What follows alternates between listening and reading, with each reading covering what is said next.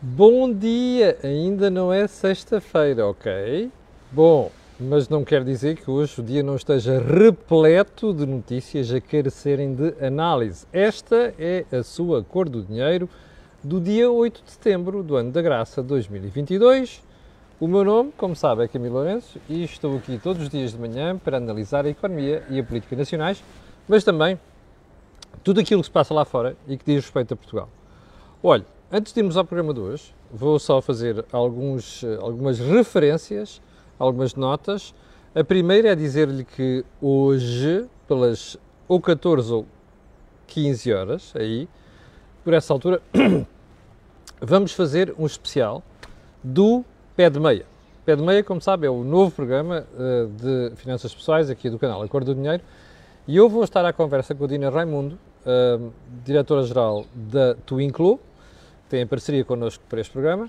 A outra é a APFIP, são dois uh, parceiros, um, para falar daquilo que se vai passar hoje, que, em minha opinião, vai ser uma desgraça. Vai ser uma desgraça para, para os desmiolados que não souberam endividar-se uh, e para os desmiolados do próprio Banco Central Europeu que não perceberam que estavam a tramar a economia deixando deslizar a inflação.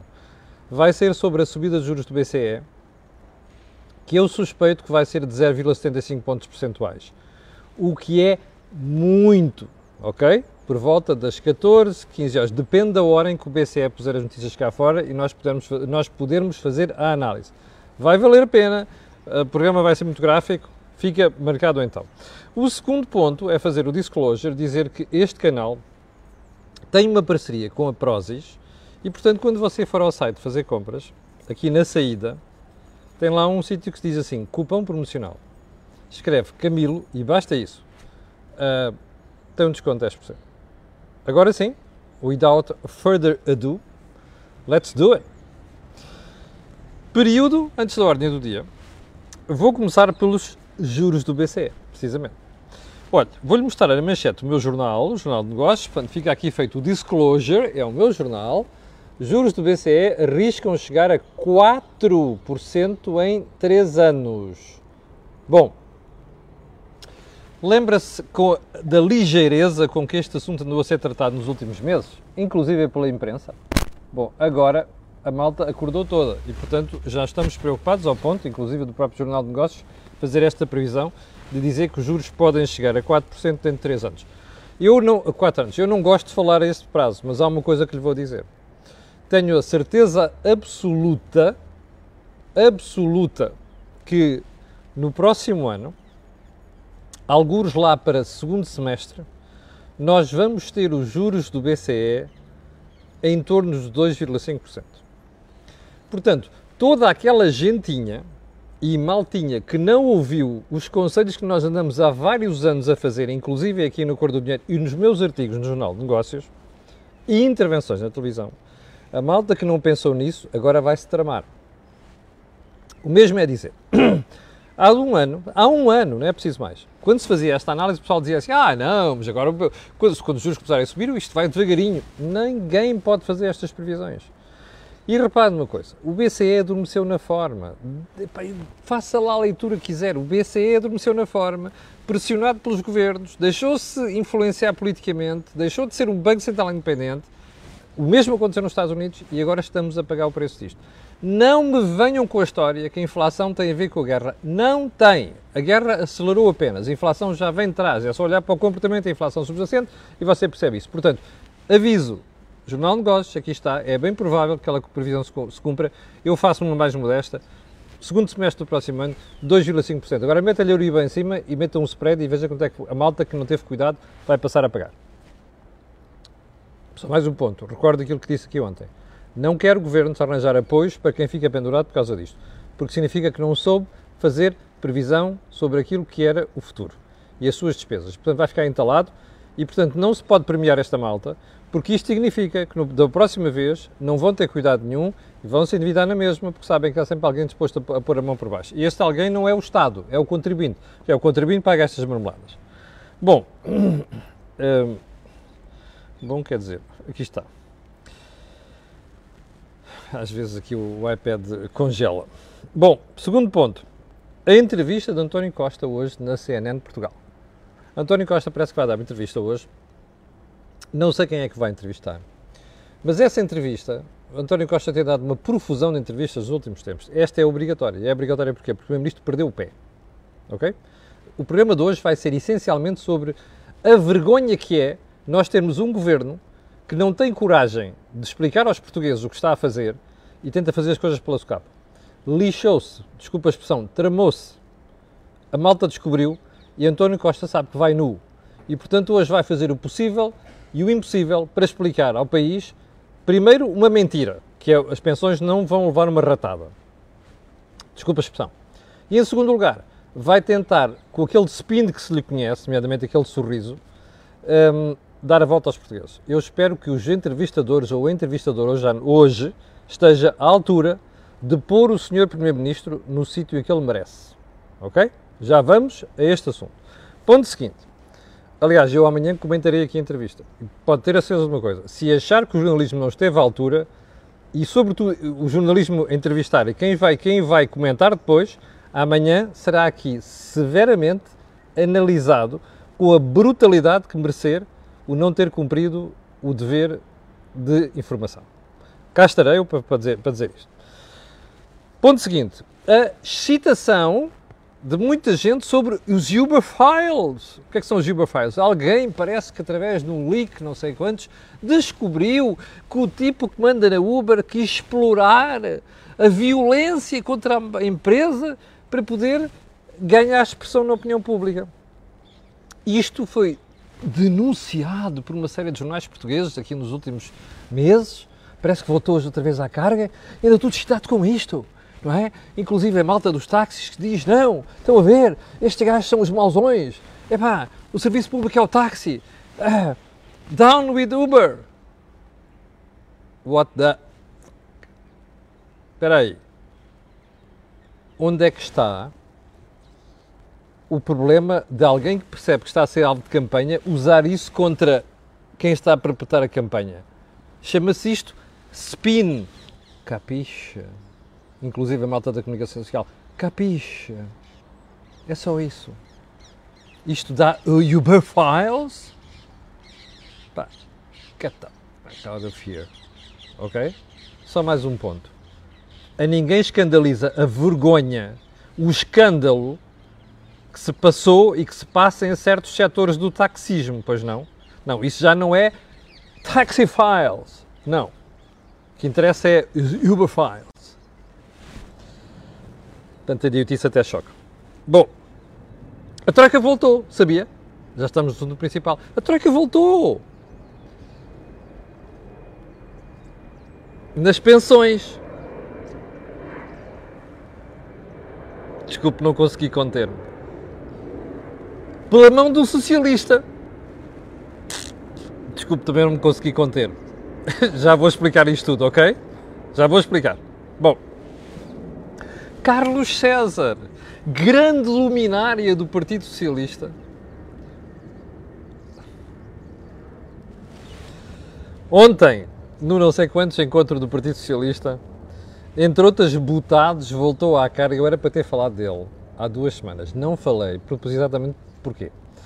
Porque eu já sabia que havia um debate entre o Partido Socialista e do Governo muito grande sobre pá, vamos às canelas das energéticas ou não. Carlos César do alto da sua ignorância económica. Não tem outra forma de dizer isto que é para não ser chato e dizer coisas feias aqui que depois me vão custar ser banido das redes sociais.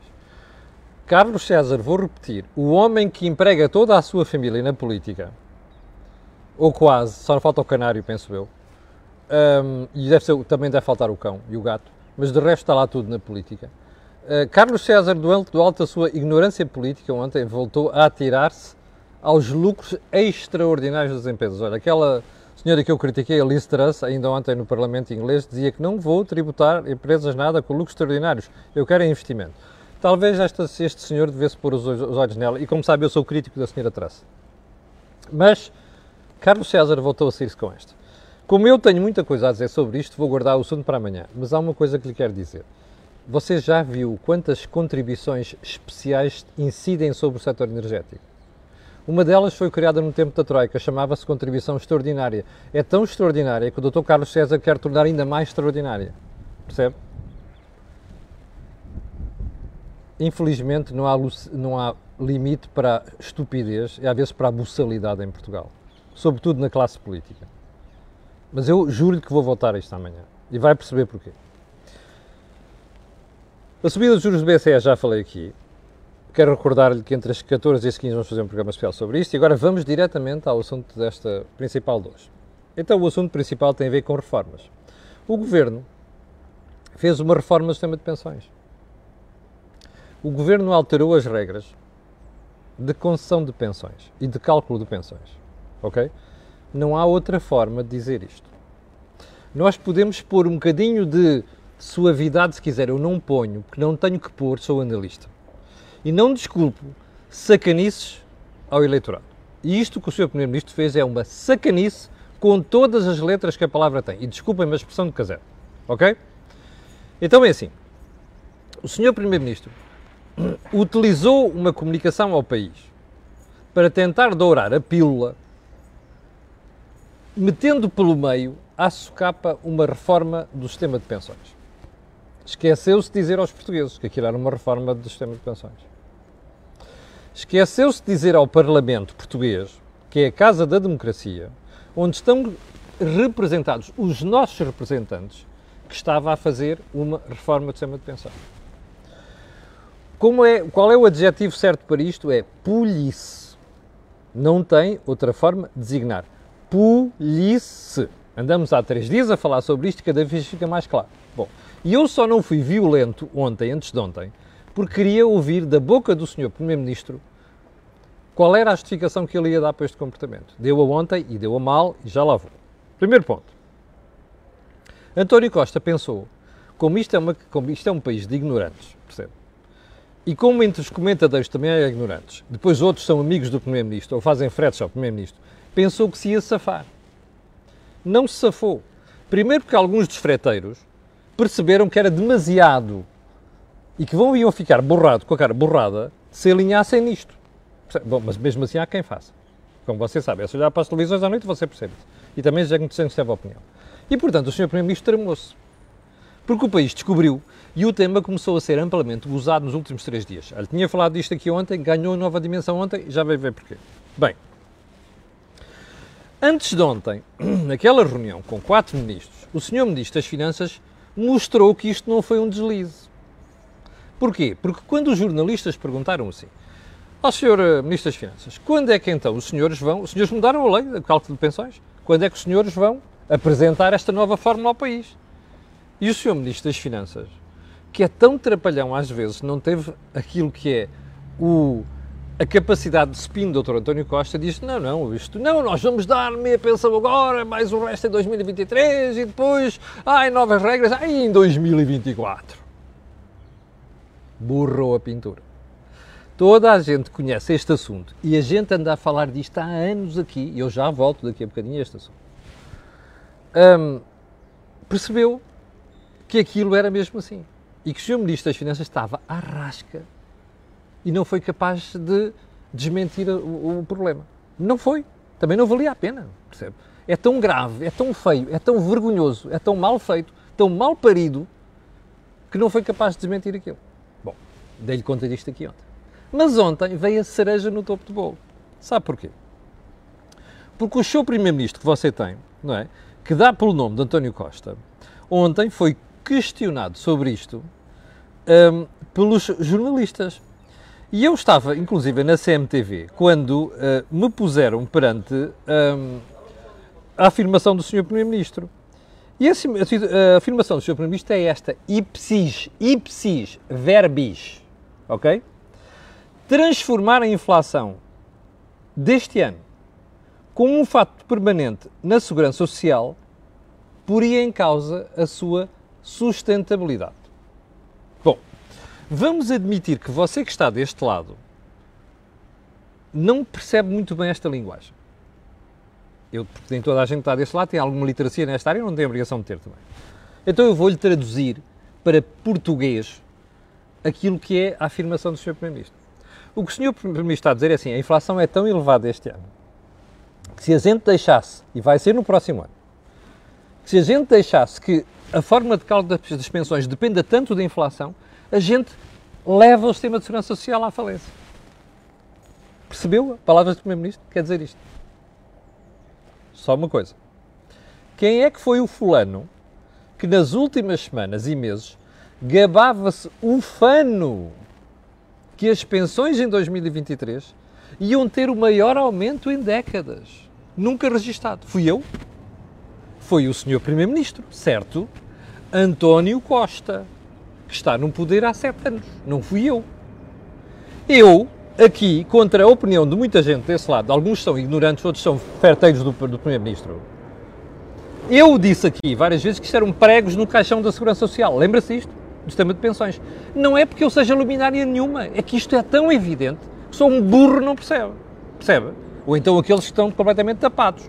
Estilo Maria Rosário Gama, não é? De ontem houve espectadores que tiveram a, a bonomia quero agradecer, de mandar umas notas e dizer assim, sim, sim, você tem dúvidas que a senhora pertence a órgãos do Partido Socialista, vá lá ver, e de facto a senhora pertence. Portanto, a doutora Maria do Rosário Gama, quando, quando intervém publicamente, a desculpar-se com esta vergonha que o Governo fez nas pensões, devia-se atirar isto com a mesma convicção que se, com que se atirou à troca, à troika, não é?